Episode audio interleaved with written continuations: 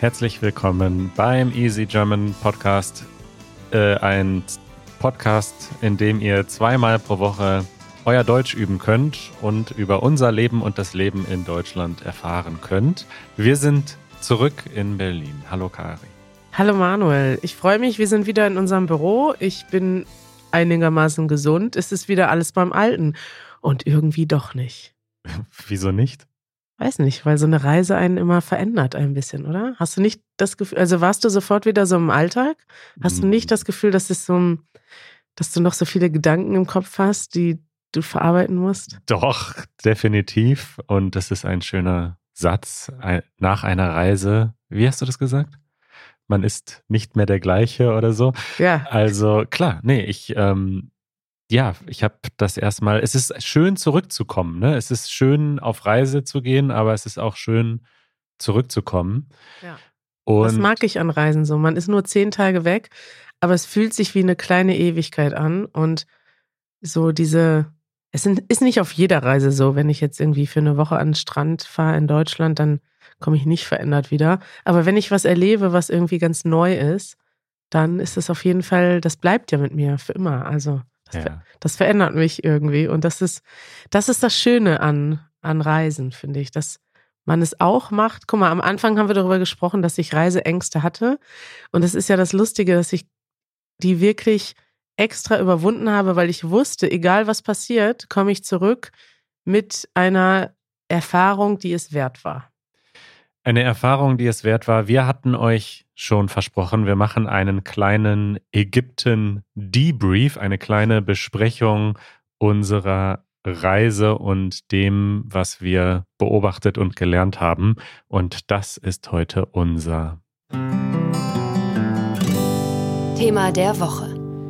Ja, apropos Debrief, da können wir gleich mal direkt einen Disclaimer vorweg schicken. Alles, was wir jetzt besprechen, ist natürlich ein bisschen stereotypisch aufgeladen, aber es ist auch trotzdem hilfreich, denken wir, denn ähm, ihr werdet jetzt sehen, was wir in Ägypten erfahren haben, was wir gelernt haben, was wir vielleicht komisch fanden, was wir interessant fanden, was wir toll fanden. Und wir haben kurz vorher darüber gesprochen, ob wir diese Sektion wirklich machen wollen, weil es soll ja auch, also wir waren jetzt nur zehn Tage da und wir wollen jetzt auch nicht so rüberkommen, dass wir hier die ägyptische und deutsche Kultur, wenn es überhaupt sowas gibt wie die ägyptische und deutsche Kultur, nach zehn Tagen irgendwie erklären oder bewerten können. Also alles rein subjektiv, aber wir dachten, es ist trotzdem hilfreich, denn ihr seht vielleicht so ein bisschen darüber, was wir überhaupt interessant finden und witzig und komisch finden, könnt ihr vielleicht auch sehen, was eigentlich in Deutschland so ein bisschen typisch deutsch ist oder worauf Deutsche dann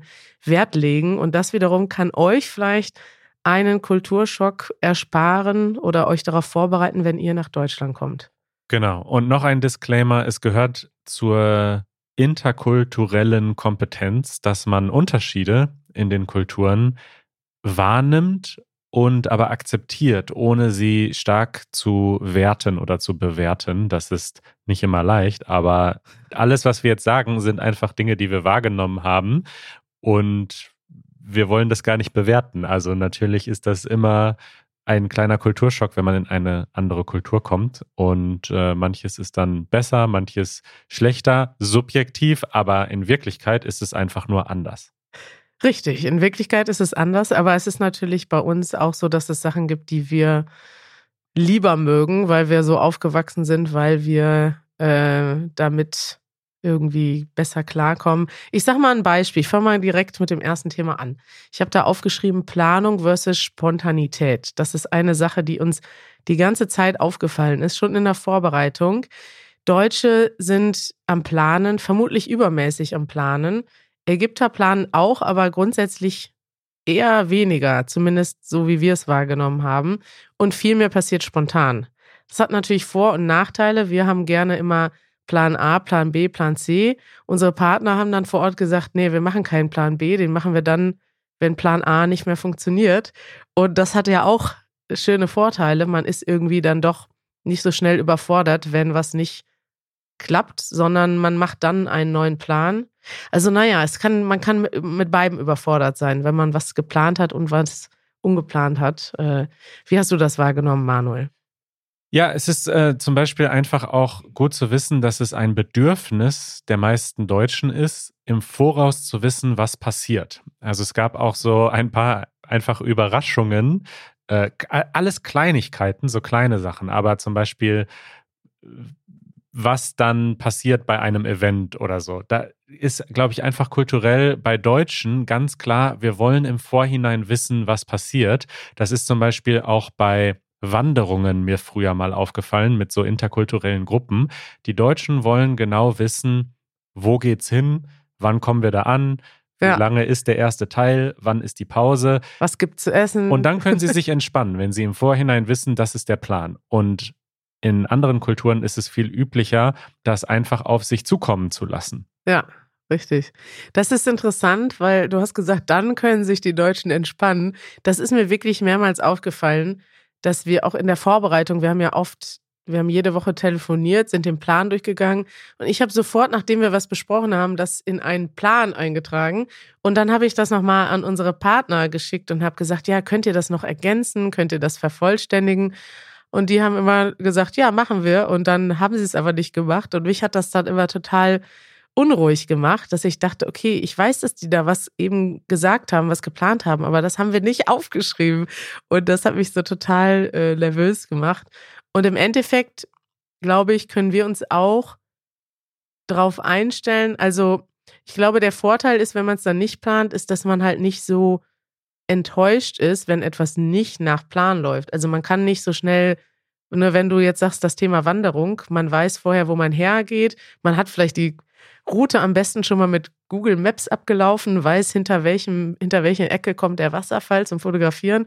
Wenn da was nicht nach Plan geht, dann ist man dann vielleicht in Deutschland schneller enttäuscht und überfordert.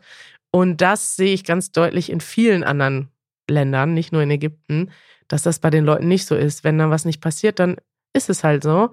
Und dann regt man sich auch nicht so schnell auf.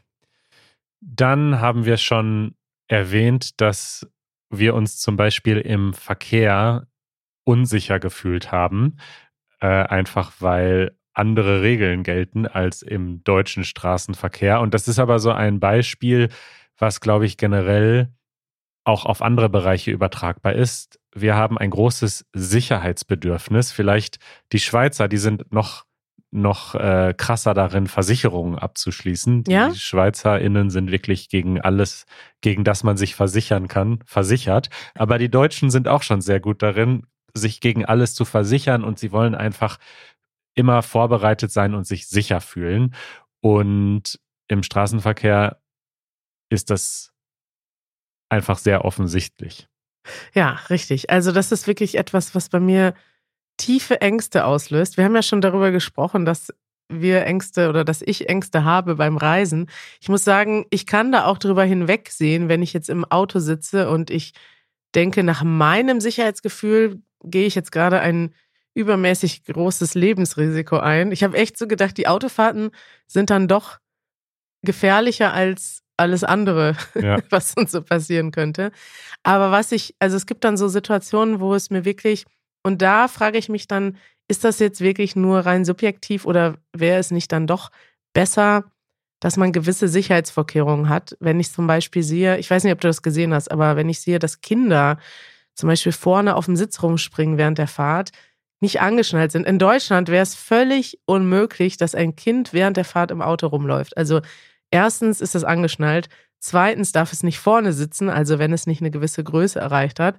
Drittens gibt es sowas wie Kindersitze, die sogar extra, also die sind Pflicht in Deutschland. Die muss man benutzen, wenn Kleinkinder im Auto sitzen, weil sie sonst nicht mit dem Gurt richtig festgehalten werden. Und weiß ich nicht, das ist natürlich einfach, ich empfinde das als große Angst, weil ich das auch nicht gewohnt bin. Aber ich denke auch, dass es ja einen Grund dafür gibt, warum in vielen Ländern der Welt Kinder abgesichert sind im Auto. Und ja, aber zu diesem Beispiel, das zeigt, dass es einfach ein Spektrum gibt, denn ich finde es zum Beispiel auch sehr befremdlich, wenn in manchen Ländern oder manchen Familien mittlerweile Kinder so behütet aufwachsen, dass sie zum Beispiel nicht mehr auf den Baum klettern dürfen. Ich bin als Kind auf ziemlich hohe Bäume geklettert. Das war auch gefährlich. Da hätte ich auch ausrutschen können und runterfallen. Und trotzdem habe ich das als richtig und als gut empfunden, diese Freiheit zu haben. Und das zeigt einfach, es ist vielleicht ein Spektrum, dieses Bedürfnis, wie sehr beschützen wir uns selbst oder unsere Kinder oder was auch immer.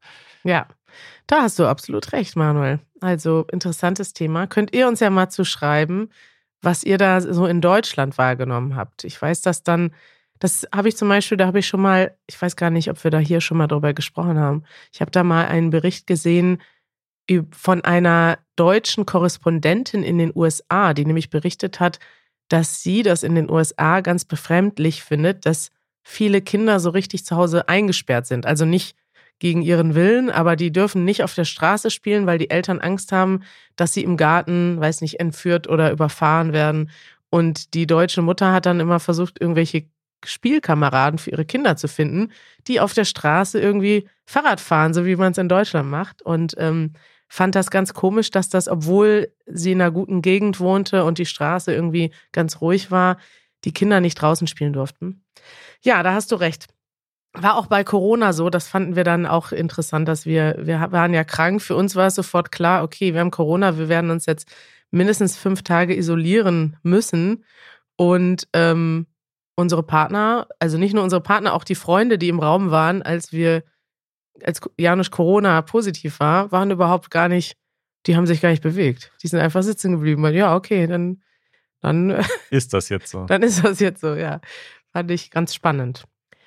Ein Thema, was ich noch aufgeschrieben habe, sind, ich weiß gar nicht, wie man das nennt, sind Zeiten. Also das ist mir wirklich krass aufgefallen, dass vielleicht hat das auch ein bisschen was mit der Planung zu tun oder nicht, aber dass unsere Partner, und das habe ich dann auch von vielen anderen Leuten gehört, dass das einfach in Ägypten so ist, dass die so bis spät in die Nacht arbeiten und so einen mega krassen Workload haben. Vielleicht passt das zu dem, dass man in Deutschland gerne plant. Also man sagt, ich habe, ich arbeite hier acht Stunden am Tag und danach habe ich Freizeit und Ruhezeit und entspanne mich.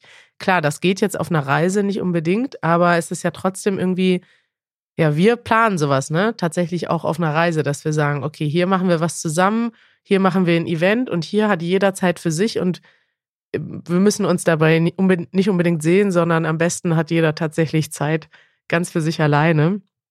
Und ähm, das war vor Ort nicht vorgesehen. Ich wollte das aber in einem ganz positiven Sinne erzählen. Also ich als Deutsche würde sagen, ich würde mich wundern, warum die Leute so viel arbeiten. Ich finde es aber gleichzeitig krass und habe da einen Respekt vor. Und das, was das am meisten deutlich macht, ist, dass Mason und Passant gerade ein Kind bekommen haben. Also irgendwie vier oder sechs Wochen bevor wir gekommen sind. Und in Deutschland, glaube ich, wäre es völlig unmöglich, dass zwei Eltern, also und auch noch das zweite Kind, also ist ja nicht so, also ne, die haben schon viel Arbeit mit dem ersten Kind. Und in Deutschland ist das, glaube ich, so, wenn du ein Kind bekommst, dann sind die Eltern erstmal wirklich wochenlang, du nimmst dir sogar frei von der Arbeit oder beziehungsweise bekommst ähm, als Mutter sowieso, bist du im Mutterschutz, als Vater ähm, kannst du dir auch Elternzeit nehmen und das machen mittlerweile auch viele Väter. Und die sind dann erstmal vier Wochen als Mutter noch länger einfach weg vom Fenster. Da machst du gar nichts. Da kümmerst du dich um dein Kind und kümmerst dich um die Familie und bist zu Hause.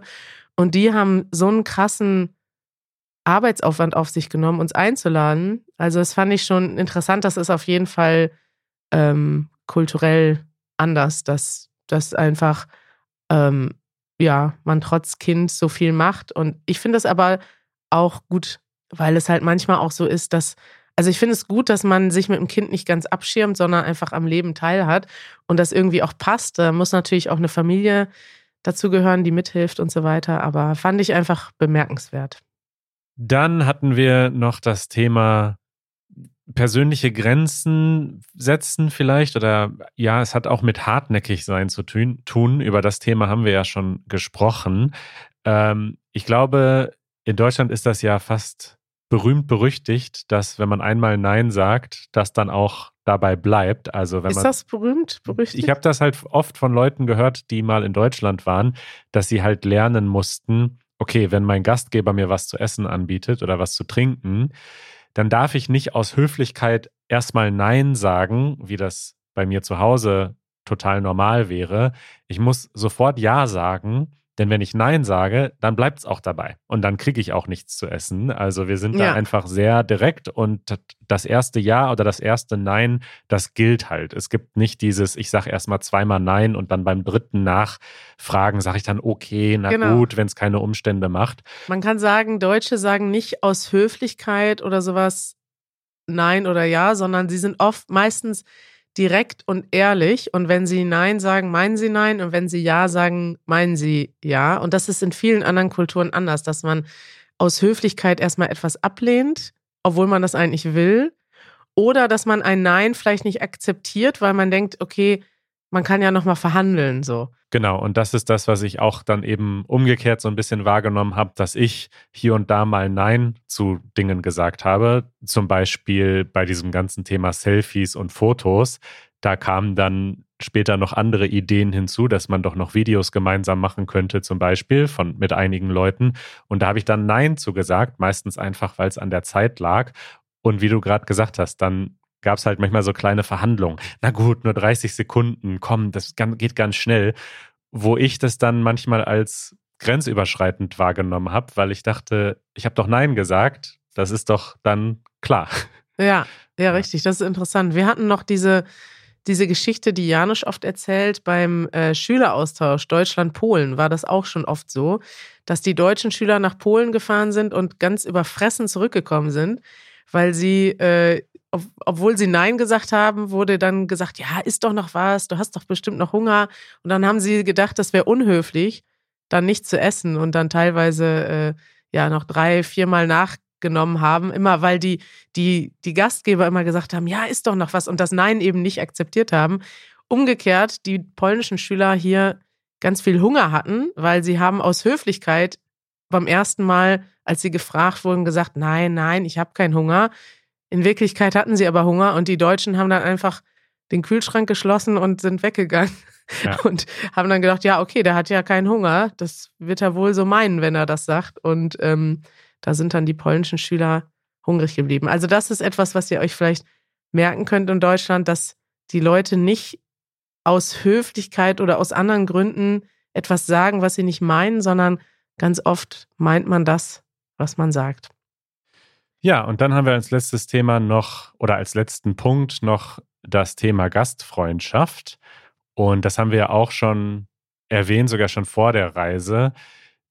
Das ist tatsächlich so, das hat ja auch im Grunde so ein bisschen was damit zu tun. Also in Deutschland sagt man zum Beispiel, geh einfach an den Kühlschrank ran oder so Ja. und ähm, Fühl dich wie zu Hause. fühl dich wie zu Hause.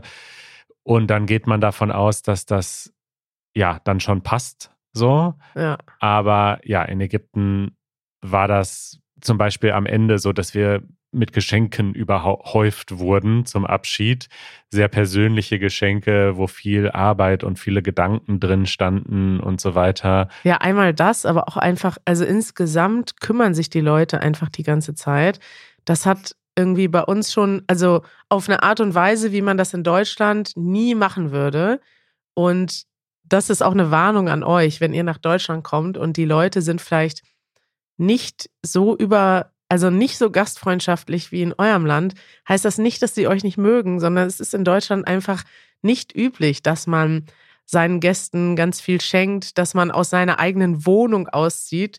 Also man macht sich einfach nicht übermäßig viel Mühe, obwohl man die Leute mag. Also zum Beispiel Messen und Passant, äh, unsere beiden Gastgeber, sind aus ihrer eigenen Wohnung ausgezogen mit ihren zwei Kindern, Ja. damit wir da wohnen könnten.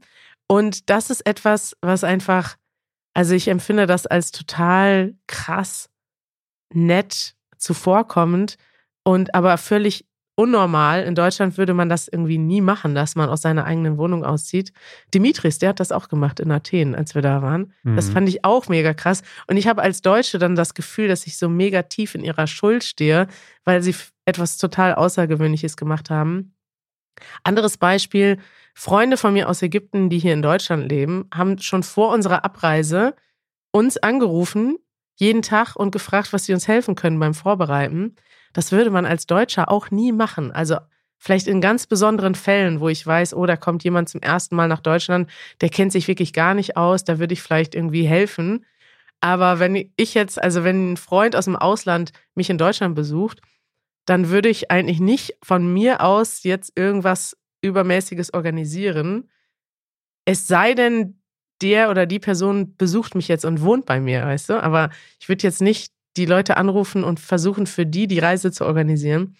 Und das finde ich einfach krass. Also, ja, danke an alle Ägypter für eure krasse Gastfreundschaft. Und falls ihr nach Deutschland kommt, seid bitte nicht traurig, wenn es in Deutschland nicht so krass ist. Da sind wir einfach nicht so übermäßig gastfreundschaftlich. Gastfreundlich. Gastfreundlich heißt das? Gastfreundschaft, gastfreundlich. Siehst du? Haben wir wieder einen Ausdruck gelernt, Manuel.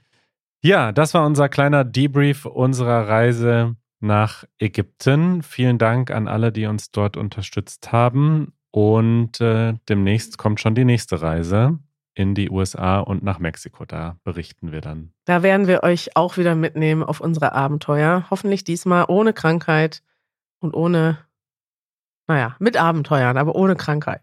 Genau. Empfehlungen der Woche. Manuel, ich habe einen Artikel mitgebracht. Das ist nur eine Mini-Empfehlung eigentlich. Es geht um gefährliche Heizexperimente. Wir haben ja gerade in Europa oft ähm, Angst vor gestiegenen Energiekosten und aus dieser Angst machen viele Leute ja heizen zu Hause weniger, was ja eigentlich auch gut ist. Man spart ein bisschen Energie, aber es gibt jetzt auch viele Methoden, die so durchs Internet wandern, wie man zu Hause ohne Heizung heizen kann. Zum Beispiel mit Teelichtern kann man sich angeblich selber eine Mini-Heizung bauen.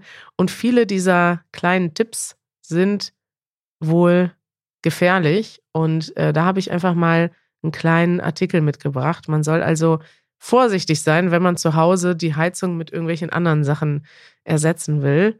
Und gleichzeitig ist es aber gut, wir haben ja schon mal drüber gesprochen, ne? wie man vielleicht ein bisschen, man muss nicht alles super heiß machen in der Wohnung, man kann auch mal mit einer Wärmflasche oder einem dicken Pullover sich helfen. Ich habe gehört, du hast dazu auch ein paar Tipps mitgebracht. Genau, bei mir geht es heute auch um das Thema Energie in meinem kleinen Segment.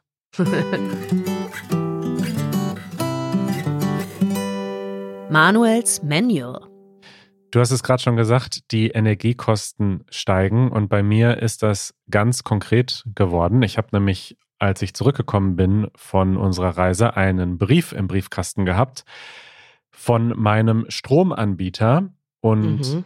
der Strompreis verdoppelt sich für mich. Ich habe vorher für unseren Zwei-Personen-Haushalt 60 Euro Abschlag im Monat bezahlt. Also Abschlag bedeutet, das ist das, was ich geschätzt brauche im Monat oder ausgebe. Am Jahresende gibt es dann so eine Jahresabschlussrechnung, aber 60 Euro im Monat kann man sagen, habe ich an Stromkosten bezahlt im Monat. Und jetzt sind es 115 Euro, also wirklich fast Krass. eine Verdoppelung. Und ich dachte, ich bringe mal ein paar Stromspartipps mit. Die sind vielleicht schon bekannt, aber ich finde sie super wichtig, dass man sie im Gedächtnis behält und tatsächlich ertappe ich mich selbst dabei, sie nicht immer zu befolgen oder einzuhalten. Erstmal zu diesem Thema Heizen. Also du hast das ja gerade angesprochen. Äh, viele Leute haben Angst, dass es vielleicht auch einen Ausfall der Gasversorgung gibt. Die meisten Wohnungen in Deutschland sind mit Gas beheizt und deswegen kaufen sich jetzt Leute so elektrische Heizkörper und Klimaanlagen, die auch heizen können und solche Sachen.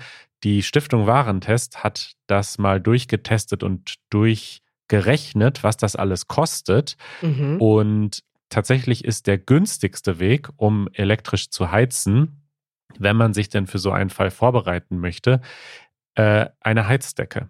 Eine, eine Heizdecke. oder mehrere Heizdecken, also so eine Decke, mit der man sich zudeckt, die aber beheizt ist. Damit heizt man natürlich nicht den ganzen Raum, also es wird dann nicht wärmer im Raum, aber wenn man eben auf der Couch sitzt abends und sich damit zudeckt, dann wird einem warm und das ist sehr, sehr viel günstiger als eben solche elektrischen Heizkörper und so weiter. Das heißt, die Luft bleibt kalt und man wickelt sich in die warme elektrisch geheizte Decke. Sind die nicht auch voll gefährlich? Also da gibt es doch voll viel Unfälle mit. Nein, Heizdecken, eine gute normale Heizdecke ist nicht gefährlich, wenn man sie sachgemäß gebraucht.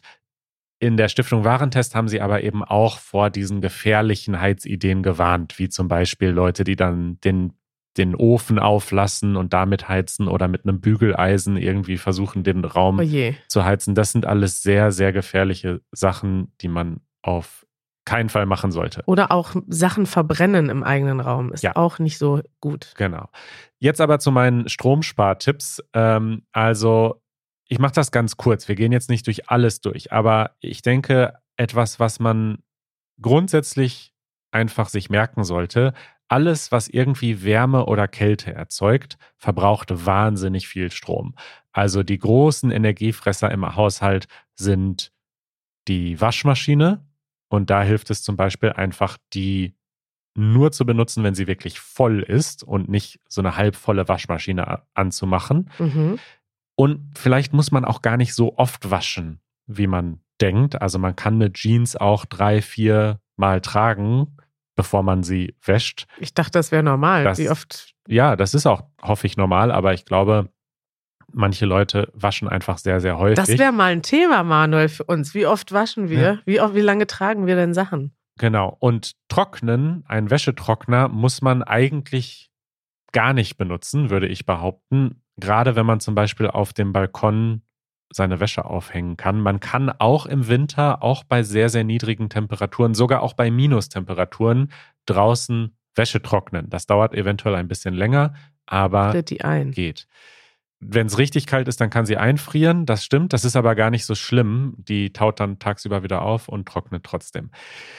Dann der Wasserkocher. Das ist natürlich auch so ein Gerät. Wir machen alle viele Wärmflaschen jetzt. Verbraucht wahnsinnig viel Strom und da ist einfach der größte und wichtigste Echt? Tipp. Äh, nur so viel Wasser reinmachen, wie man wirklich auch braucht. Ich glaube, das ist ertappe ich mich selbst bei. Man macht halt lieber ein bisschen mehr Wasser rein, damit es dann auch auf jeden Fall hält. Aber tatsächlich spart man wahnsinnig viel Strom, wenn man nur so viel Wasser reinmacht, wie man auch wirklich braucht für den Tee oder den Kaffee oder die Wärmflasche. Und dann natürlich, das wissen alle, elektrische Geräte ausmachen, gerade zum Beispiel so große Monitore. Du hattest gerade den Bildschirmschoner empfohlen, den ich dir empfohlen habe. Der ist natürlich sehr schön. Ich benutze ihn auch.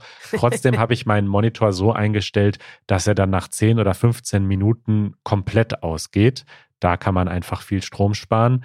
Und ah. was Licht betrifft, hilft es enorm, alle Lampen gegen LED-Lampen auszutauschen, weil die nämlich wirklich sehr, sehr wenig Strom verbrauchen und da kann man einfach mal durch den Haushalt gehen und alle Lampen überprüfen, ob da noch Potenzial ist. Und äh, Licht ausmachen in Räumen, in denen man nicht ist, klingt vielleicht auch einfach, aber das ist etwas, was ich früher nicht so konsequent gemacht habe. Das ja, stimmt. Janusz macht das auch nicht unbedingt. Der geht in die Küche, dann macht er sich was zu essen, dann geht er wieder in sein Zimmer und in der Küche ist alles an. Das stimmt. Das hilft natürlich auch, aber ich denke, dass das eben ein Thema ist, wo viele Leute sehr darauf fokussiert sind, auf jeden Fall das Licht auszumachen. Aber tatsächlich ist das verglichen mit diesen anderen Sachen, mhm. Kühlschrank, mhm. Kühlschrank hatten wir noch nicht, erzeugt auch Kälte, der muss auch nicht mega kalt eingestellt sein. Das reicht, wenn der auf 6 Grad ist, glaube ich. Also diese Sachen, Waschmaschine, Kühlschrank, Wasserkocher, da hat man wahnsinnig viel Potenzial. Und wenn man dann mal eine LED-Lampe eine Stunde anlässt, macht das keinen großen Unterschied. Dann noch ein Tipp, wenn man so wie ich eine Preiserhöhung bekommt vom Anbieter, dann hat man immer ein Sonderkündigungsrecht. Das heißt, man kann den Vertrag kündigen, auch wenn er eigentlich noch länger laufen würde. Und ich habe mich dann gestern auch mal umgeschaut und habe dann über so ein Vergleichsportal den Vertrag gewechselt. Der kostet zwar ungefähr genauso viel, also die Preise gehen jetzt natürlich überall hoch bei allen Anbietern aufgrund der Energiekrise, aber da ich dort einen großen Neukundenbonus bekommen habe und so weiter, spare ich jetzt in diesem nächsten Jahr 400 Euro unterm Strich. Ach ja? Und das für ungefähr fünf Minuten Arbeit, die es mich gebraucht hat, diesen Vertrag zu wechseln. Also da verlinke ich nochmal zwei dieser Vergleichsportale. Falls ihr in Deutschland einen Stromvertrag habt und jetzt eine Erhöhung bekommt, könnt ihr euch das mal anschauen. Das sind ja wieder Top-Tipps heute bei Manuels Manual. Danke, das freut mich. Ich hoffe, es hilft. Äh, zwei komplett unterschiedliche Themen in dieser Episode. Ja. Aber Demnächst kommen noch, noch unterschiedlichere Themen. so sieht's aus. Ich freue mich, Manuel. Das war doch hier ein guter Start in die Woche. Wir hoffen, euch geht's gut. Ähm, und wir hören uns am Samstag wieder. Wir hören uns am Samstag wieder. Bis dann. Ciao. Ciao.